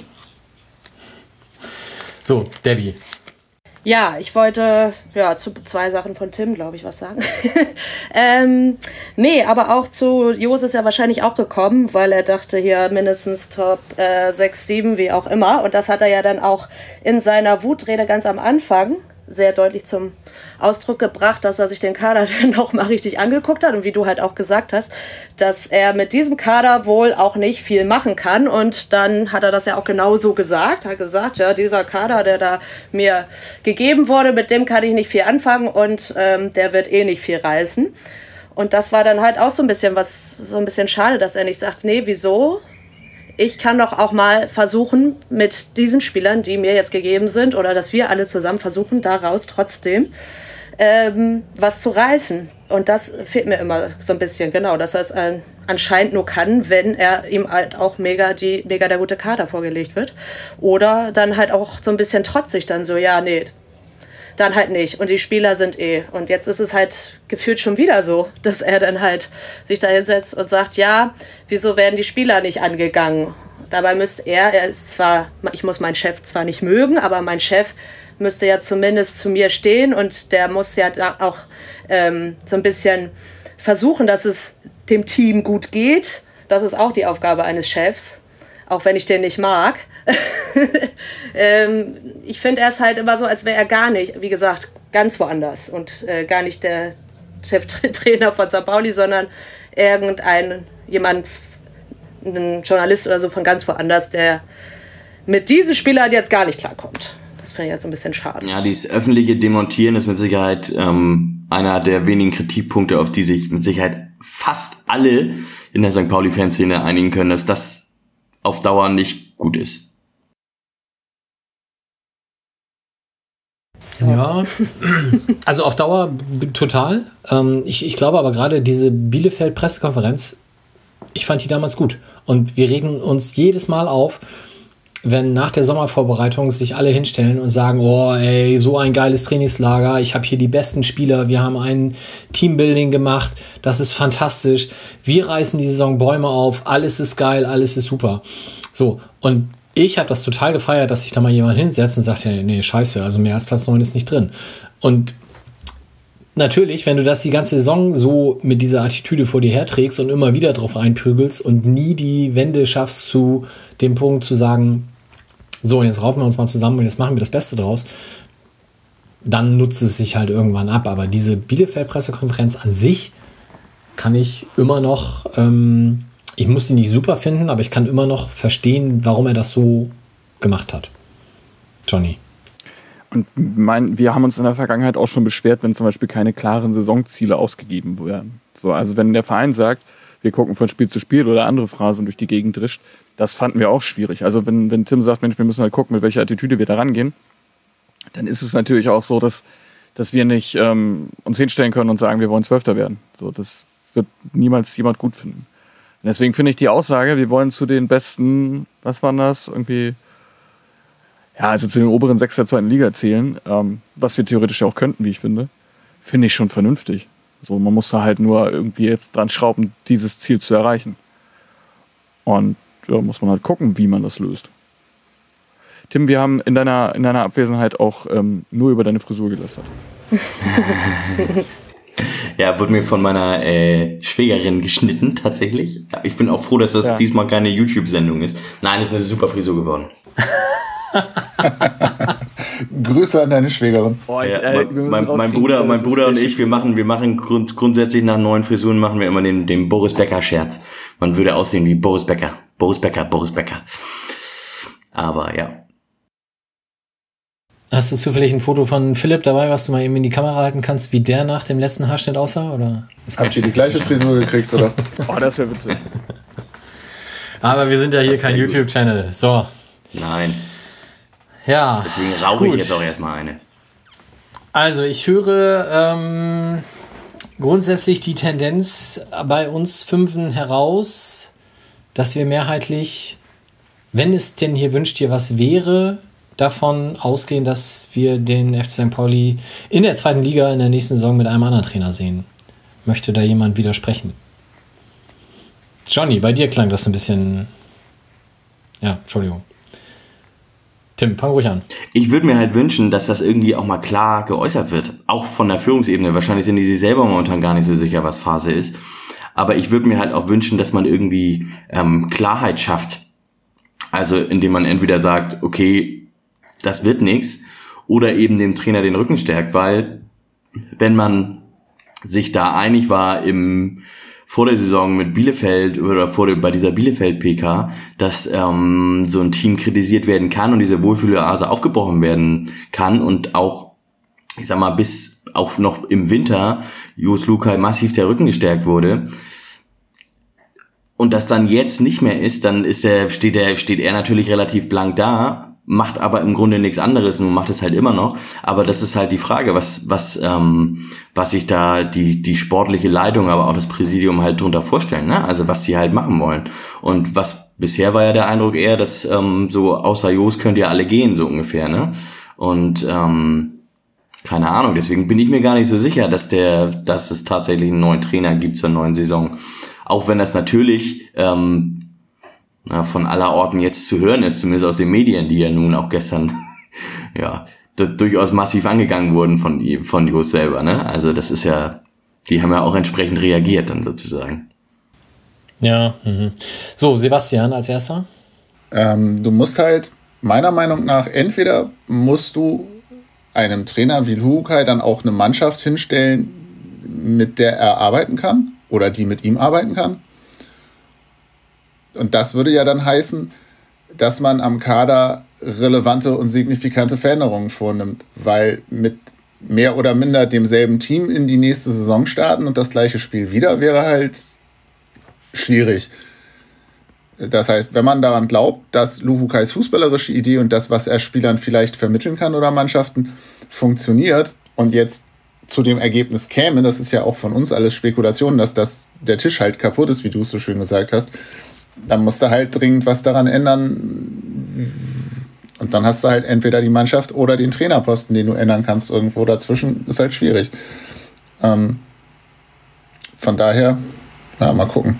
Also man hat dann ja schon noch zwei, drei Stellschrauben außer Mannschaft und Trainer. Du kannst ja auch mit deinem Sportchef mal darüber ins Gespräch gehen und du kannst ja generell die Struktur überlegen und sowas. Da gibt es schon Möglichkeiten, aber ansonsten ist das halt genau, was du sagst. Ähm, wenn man mit ihm den Weg weitergehen möchte, und ich muss zugeben, ich mag halt Teile seines offensiven Fußballs, das sah streckenweise halt wirklich gut aus. Und dann muss man Ja. sich halt darüber im Klaren sein, dass der Kader so nicht bleiben wird. Und der Mechanismus, den Trainer auszutauschen, ist relativ schnell. Da waren wir in der Vergangenheit ja auch sehr ähm, zügig bei und aber wenig erfolgreich. Und das ist halt die Frage, welchen, welchen Weg man da gehen wollen würde. Und da mir, ich finde, wie gesagt, den, den Fußball, den er spielt, streckenweise sehr ansehnlich. Ähm, deswegen würde ich mich gar nicht so festlegen, dass wir tatsächlich einen neuen Trainer kriegen. Ich äh, habe meine fußballerische Sozialisation mit Otto Rehagel ja schon mehrfach äh, erklärt und Trainerwechsel tun mir immer noch in der Seele weh. Von daher, ich jetzt die ganze Zeit Team Luhuka. Ich bleibe das jetzt auch bis zum bitteren Ende. Und dann schauen wir mal, Ja, ich, ob das diesen Sommer noch kommt. das Problem ist bei mir, ich bin ja auch ganz lange, also so richtig auch dann, als es so schwierig war im November und so, da war ich auch ganz stark so dieses Team Lukai und habe gedacht, nein, das ist der richtige Weg. Und ich habe aber, ja, ich habe, also ich muss auch ehrlich gestehen, ich bin auch, auch bei dem, was ich im Blog da geschrieben habe gestern, ne, also ich hoffe, dass sowas schreibe ich nie nochmal. Ich merke richtig, wie aus mir im Laufe der Saison ein richtig jähzorniger alter Mann geworden ist. Ich bin, gefühlt bin ich in meinem Fußballerfan-Dasein diese Saison um Jahrzehnte gealtert. Das ist echt schlimm. Und dazu so eine jugendliche Du Frisur. siehst auch bis auf die Frisur um Jahrzehnte gealtert aus, das muss man zugeben. Aber das ist doch schlimm, dass sich das so geändert hat. Also das finde ich halt total krass. Also wie, ah, oh, es ist echt, ich halte das auch nicht mehr aus. Aber ich glaube, diese Corona-Situation gibt da ja noch was dazu, ne? Du hast halt auch das Ventil im Stadion nicht mehr so richtig. Ja, klar. Das habe ich, also ja, aber ja, ich habe halt vorher auch im Stadion, ich habe habe ich mir einfach gern den Fußball angeguckt, so, ne? Und ich, der ist halt auch nicht mehr ansehnlich. Das ist halt irgendwie, ja. Ja, aber das finde ich ist ja auch immer so ein bisschen der Tabellensituation vielleicht geschuldet, dass dann auch da die Angst äh, sowas regiert. Aber Entschuldigung, Debbie hatte sich gemeldet. Nee, ich finde es halt immer noch, wann war Bubala bei uns? Ums Derby rum irgendwie. Am Anfang auf jeden Fall. Anfang äh, der Saison, ziemlich am Anfang, auf jeden Fall nach der Bielefeld-Rede. Und der hat ja auch irgendwie erzählt, dass das alles so super ist und dass das Training so Spaß macht. Und da hatte ich so richtig das gute Gefühl, auch dass die Mannschaft halt auch total Bock auf den hat und dachte, echt Mensch, geil, jetzt haben wir einen geilen Trainer und die Mannschaft findet den toll und das Training ist auf einmal anders und irgendwie besser. Und ich hatte ein richtig, richtig gutes Gefühl, auch die, auch trotz der blöden Rede, die ich blöd fand. ähm, und dann auf einmal, genau, es ist, weiß ich auch nicht, wieder total eingebrochen und äh, gefühlt Mannschaft gegen Trainer und umgedreht. Und ähm, ja, also ein Auf und Ab. Mitte Oktober war es übrigens, dass Bubala hm? da war. Mitte Oktober war Bubala. Ah, ja. Und da kommen wir ja genau. zum zweiten Problem, dass so, so ein Spieler wie Daniel Bubala, der halt selten verletzt ist, der halt ähm, gefühlt jeden, wahrscheinlich jeden Laktattest gewinnt in, im Team, weil er einfach, äh, ja, einfach auch einen sehr gesunden Lebensstil hat. Das ist ja höchstwahrscheinlich auch ein Spieler, der, der von Trainern so oder so geliebt wird. Und ähm, aber wir wissen ja auch, wenn man zu Fußballer in Social Media verfolgt, dass die nicht alle so sind. Und äh, aber als Trainer musst du halt mit dem arbeiten, was da ist und nicht nur mit den, sagen wir mal, mit dem mit den Buballas. Und äh, deswegen ist das ja vielleicht ein bisschen schwierig zu bewerten an der Aussage von einem Spieler, der natürlich auch unter Jus Lu keinen Riesensprung gemacht hat. Das muss man ja auch sagen bei Daniel Bubala. Mhm. Aber das, das ist, das ist natürlich quasi, ja, weiß ich gar nicht, schon fast irgendwie pervers, ähm, da jetzt sozusagen darüber, dass wir jetzt hier drüber diskutieren, ähm, ob, äh, ob Jus Lu kein noch der richtige Trainer ist, wo er ja nun auch so ein Spieler wie Daniel Bubala oder auch Mats Mölle-Dali einfach signifikant besser gemacht hat, vor allem in der Hinrunde. Ähm, das, ja, es ist, ja, ich, ich finde, es ist eine ganz schwierige Situation gerade, die von außen ganz schwer zu bewerten ist und von innen wahrscheinlich nicht viel leichter zu bewerten ist. Und ja. Und das ist, glaube ich, ein ganz wichtiger Punkt. Ähm, wir hier und noch viel mehr alle anderen in Social Media, im Forum, sonst wo, sind halt ganz schnell dabei, sowas zu beurteilen, ähm, haben aber eben nicht diese ganzen Innenansichten und ähm, deswegen wir können wir uns das super leicht machen, aber an der äh, Stelle zu sitzen, das entscheiden zu wollen, ähm, ist dann glaube ich auch nochmal eine ganz andere Nummer. Aber ähm, ja, so wie es jetzt die letzten Wochen ging, wird es wahrscheinlich nicht mehr lange weitergehen. Irgendwas muss sich geändert, äh, muss geändert werden. Wie auch immer das dann im Detail ausschaut, müssen wir dann sehen. Wir können das jetzt noch tot diskutieren oder wir sagen einfach, wir holen hoffentlich gegen Regensburg am Sonntag drei Punkte und dann ist uns der ganze restliche Bums der Saison egal. Ja, und danach liegen sich alle jubelnd in den Armen und, ähm, und äh, die Spieler verfassen ein gemeinsames Statement und sagen, Jos, wir lieben dich ähm, und deine Art. Und, äh, Aber glaubst du deine Art? Nein. Wir finden also das gar nicht, dass schlimm, dass du uns öffentlich äh, anprangerst. Deine Art lieben wir. Aber glaubst du denn, dass wir mit einem Klassenerhalt tatsächlich zu, ähm, jetzt machen wir einfach weiter, äh, zurückkehren werden? Meinst du nicht, dass auch im Falle des Klassenerhaltes schon in irgendeiner Art und Weise reagiert werden muss? Also reagiert wird? Also was ja auf jeden Fall ziemlich deutlich ist, dass es dieses äh, so, so weitermachen, das funktioniert nicht, egal ob du einen Klassenerhalt schaffst oder nicht. Gehen wir mal davon aus, du schaffst ihn, du musst trotzdem jede, jede, jede Schraube, Stellschraube irgendwie ähm, dir ganz genau anschauen und gucken, was du wo ändern kannst.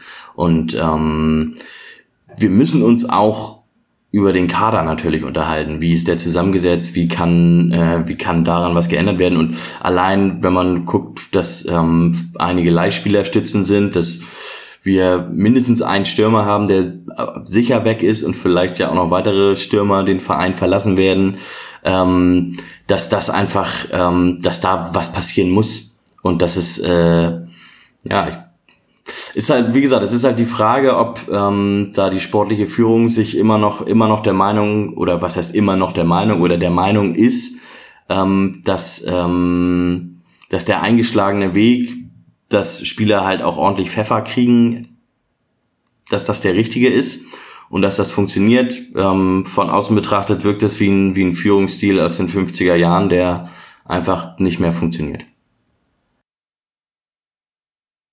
Gut, wir werden ja nach, der, nach den Relegationsspielen, egal ob mit oder ohne unsere Beteiligung, ähm, noch eine Sendung machen. Und da können wir dann ja schauen, wie der Kader für die zweite oder dritte Liga dann entsprechend aufgestellt werden muss. Und was es da für Möglichkeiten gibt, wer noch da ist und so weiter und so fort. Ich würde gern ähm, das Thema an der Stelle beenden, weil ich glaube, wir diskutieren dann irgendwann auch im Kreis.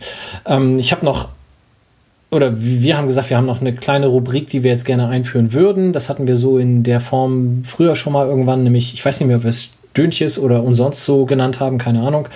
Ähm, und da so ein paar Kleinigkeiten behandeln, die ähm, da durchaus auch die äh, den, den, den Stellenwert hier in der Sendung haben sollen. Äh, einfach Sachen, die in den letzten Tagen aufgefallen sind. Ähm, vielleicht fangen wir einfach mal ganz kurz an mit einem Aufruf äh, von jemandem, den ihr aus der Sendung schon kennt, nämlich das wirklich tolle Projekt von Rollstuhl-Erlebnisreisen. Ähm, die haben aufgerufen, sich bei denen zu melden. Und zwar wofür genau, Debbie? Genau, die haben ja auch gerade das Problem, dass Reisen, die da sonst immer so stattfinden, nicht so richtig stattfinden können und haben jetzt aufgerufen, ähm, einen Tagesausflug sozusagen mit denen zu machen.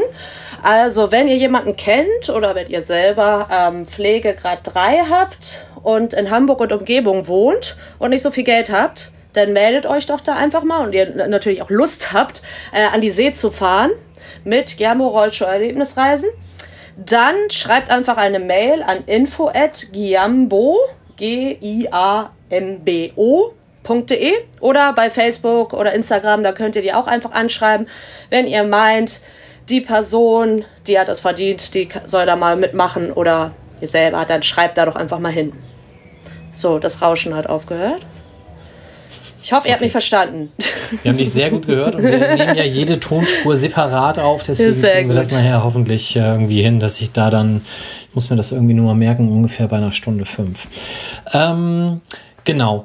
Zweiter Punkt äh, von mir, der vielleicht so ein bisschen äh, leider in Vergessenheit geraten ist. Eines meiner Highlights jede Saison ist das letzte Heimspiel ähm, inklusive der Verabschiedung von Spielern, ähm, die uns dann ja doch, äh, ich sage jetzt mal, leider immer verlassen, ähm, auch wenn wir gerade erklärt haben, manchmal muss das halt auch so sein, um den Kader dann entsprechend zu verändern.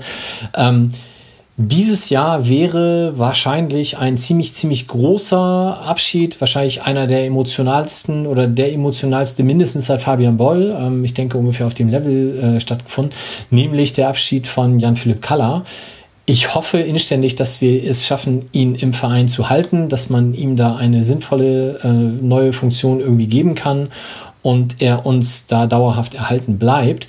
Aber jetzt am Wochenende dieses Heimspiel zu machen, niemanden verabschieden zu können und Schnecke wird äh, nicht mehr für uns auf dem Rasen stehen, das ist schon was, was ja, ziemlich scheiße ist. Ähm, ich bin mir sehr sicher, dass der Verein das vernünftig machen wird und dann, wenn Zuschauer wieder da sind, diese Verabschiedung bei jedem Einzelnen nachholen wird. Aber trotzdem wollte ich das nochmal erwähnt haben, dass uns auch das durch die Corona-Pause leider dann flöten geht. Ähm, zweites Thema, oder wollte da noch was jemand zu ergänzen? Sebastian hat, glaube ich, Probleme mit seinem Laptop. Der ist gerade wieder rausgeflogen. Kopfschütteln bei den anderen. Okay. Ähm, zweites Thema, da, ich glaube, das können wir auch kurz halten. Wir haben es im Blog schon länger ähm, behandelt. Es gab mal wieder Aufregung um ein Thema seitens äh, Werbepartnern, nämlich da war eine Firma, eine Versicherung, die mh, Fotos einsammeln wollte, die dann auf der Werbebande während des Heimspiels gezeigt werden um die einzigartige, kultige ähm, Geisterspielatmosphäre des Millern-Tors so ein bisschen aufzupimpen. Das Ganze ist ziemlich baden gegangen. Wir haben da auch was zu im Blog geschrieben. Der Verein hat gleich gesagt, das ist nicht abgesprochen und nicht okay. Ähm, die Firma selber hat dann jetzt äh, bekannt gegeben, wir können uns, wir halten uns immer an Absprachen, aber dafür müssen wir sie auch kennen. Ähm, ja, Wahrheit liegt wahrscheinlich irgendwo dazwischen. Wichtig ist einfach, dass, und, und vielleicht ist es auch da so, dass das durch Corona ähm, auf allen Seiten die Ressourcen ein bisschen eng sind. Ähm, es ist aber halt auch leider nicht das erste Mal passiert und da wäre es halt schön, wenn für die Zukunft sichergestellt ist, dass man A, die eigenen Mitarbeiter da sauber ähm, schult und B, auch neue Werbepartner dann entsprechend gebrieft werden, damit man solche Dinge nicht ständig wieder zusammenkehren und hinter sich aufräumen muss, sondern dass sowas vielleicht gerade in solchen sensiblen Dingen, die Fans betreffen, beim FC St. Pauli dann dauerhaft sauberer aufstellt. Und dann vielleicht noch ein Thema, was wir jetzt nochmal in der Runde diskutieren können, nämlich die Region hat Insolvenz angemeldet. Der SFC Kaiserslautern wird in der dritten Liga ähm, einen Antrag auf oder hat gestellt einen Antrag auf Insolvenzeröffnung und profitiert von einer Regelung von DFB und DFL, dass die sonst hierfür üblichen neun Punkte Abzug nicht greifen ähm, in dieser Saison und auch in der nächsten Saison, wenn da noch jemand auf die Idee kommt, wären es statt neun nur drei Punkte. So, offene Frage, warum hat der HSV das nicht auch gemacht? Hat jemand eine Idee? Offene Fragen an Vierergruppen sind immer gut. Ja, ich hatte vermutet, dass sie, des dass sie deswegen nicht aufsteigen können.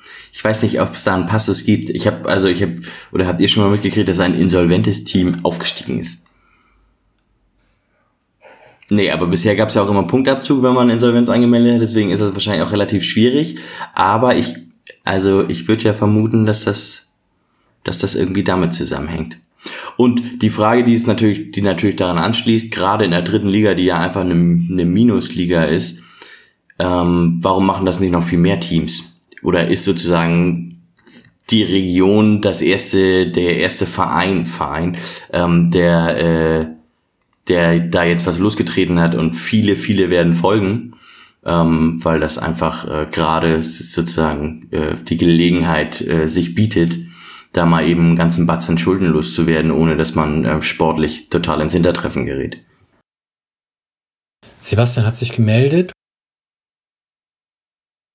Ähm, ich kann mir vorstellen, oder anders, du brauchst ja auch eine gewisse Voraussetzung, um in diesen Insolvenzprozess zu kommen. Das heißt, du musst ja zahlungsunfähig sein. Ich bin mir nicht sicher, ob das so einfach ist, Johnny.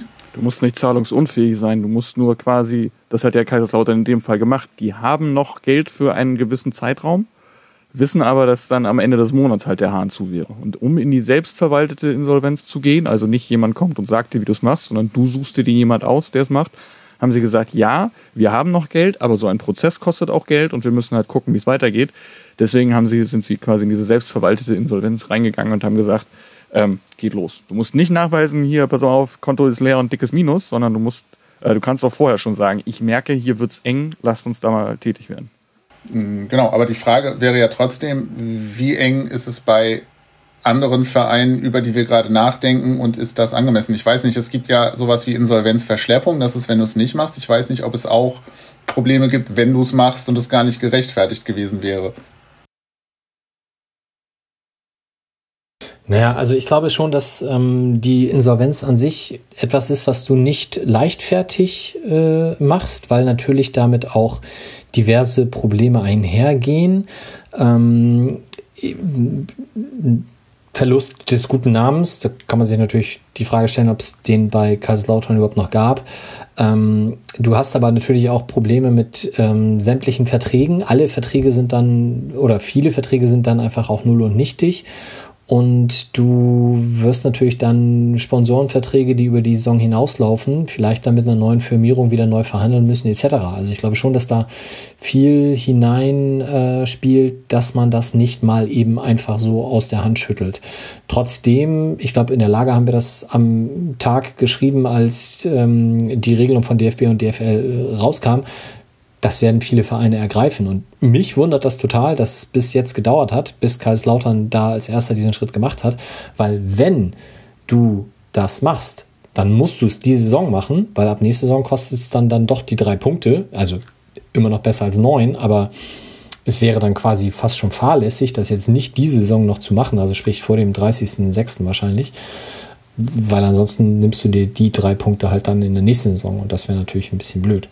Und für mich, also wir müssen da auch einfach mal, oder nicht, nicht wir jetzt hier in der Runde, aber der DFB, die DFL muss halt schon mal sich die Frage stellen, ob dieses Lizenzierungsverfahren, was aus meiner Wahrnehmung heraus nur auf Liquidität schaut, ähm, überhaupt noch angemessen ist, weil wenn ein Verein wie Kaiserslautern in der dritten Liga spielt und 20 Millionen, 22 Millionen Schulden hat, ja, dann, dann muss ich da vielleicht auch vorher mal sagen, so geht das nicht ähm, und kann das Ding nicht einfach erst vor die Wand fahren lassen. Und ähm, im Endeffekt ist das, was Kaiserslautern jetzt gemacht hat, ähm, aus deren Sicht wahrscheinlich total clever. Das ist so, wie man früher gesagt hat, da die Schwalbe hat da richtig clever gezogen.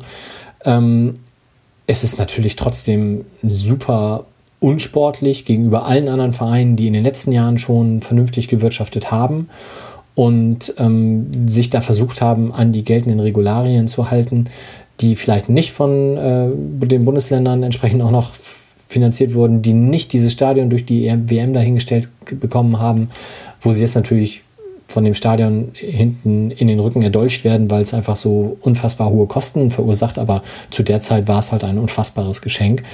Ähm, und da hast du jetzt einfach etwas, dass der FCFC Kaiserslautern ähm, nächstes Jahr quasi schuldenfrei an den Start gehen wird und äh, damit ganz andere Voraussetzungen hat als all die anderen Vereine, die das in der dritten Liga jetzt in den letzten Saisons und gerade in dieser Corona-Zeit eben durch, keine Ahnung, die Hand im Mund äh, irgendwie überleben, ähm, weiter versucht haben, vernünftig darzustellen. Und, und das ist sicherlich etwas, ähm, also die, die Artikel würde ich gerne lesen, wenn der erste FC Kaiserslautern nächste Saison aufsteigt in die zweite Liga. Ähm, das ist etwas, was dann schon definitiv den Namen Wettbewerbsverzerrung aus meiner Sicht ziemlich deutlich verdient.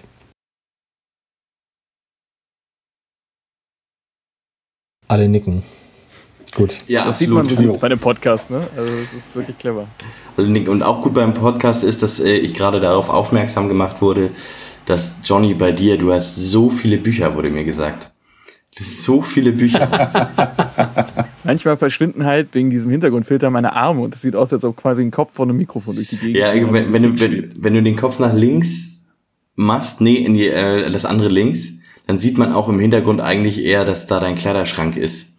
Weil dann. Äh, Manches Mal verschwendet auch der Kopf. Das war, das sind die besten Momente, meinst du, ne? Ja. Keine Arme, Ich habe nicht Bücher. zugehört, der Ton ist gerade verschwunden. Gut, also keine Grüße nach Kaiserslautern. Alles wie immer. Alles wie immer, genau. Und ich glaube, damit können wir unter die Sendung eine Schleife machen. Oder habt ihr noch Themen? Ja. Ich Jetzt möchte nochmal zum Thema Lukai zurückkommen. ja, können wir nochmal über Hannover reden. Genau, Erst reden wir ungefähr eine halbe Stunde nicht über. Und jetzt kommst du wieder mit dem Thema an, okay? Nein, ich möchte quasi als um mich selber nochmal äh, mein Karma oder was heißt mein Karma, um selber äh, ich möchte, dass wir uns alle lieb haben im Verein, auch zukünftig und hoffe, dass es auch selbst ob der skurrilen Situation, wie sie momentan ist, dass das auch doch noch funktioniert. Das wäre mein mein mein Wunsch. So. Ist das schön. Ja. Gut. Dann ähm, ja, hoffen wir, dass wir uns in drei, vier Wochen dann widersprechen und immer noch alle Zweitligisten sind. Ähm, ob wir dann schon feststehen für ein weiteres Jahr Derby-Sieger sind oder nicht, werden wir dann feststellen und besprechen und uns natürlich auch Gedanken über die Kaderzusammenstellung der nächsten Saison machen.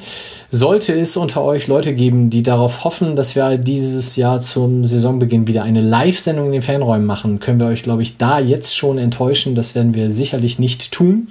Ähm, wir werden aber dann sicherlich auch versuchen, das dann in der Winterpause, wenn das bis dahin wieder möglich, möglich sein sollte, nachzuholen. Aber das ist dann noch ganz viel Wasser, was die Elbe runterfließt. In diesem Sinne, euch allen schönen Saisonendspurt und dann hoffentlich bis in zwei, drei Wochen als Zweitligist. Tschüss. Ciao. Tschüss.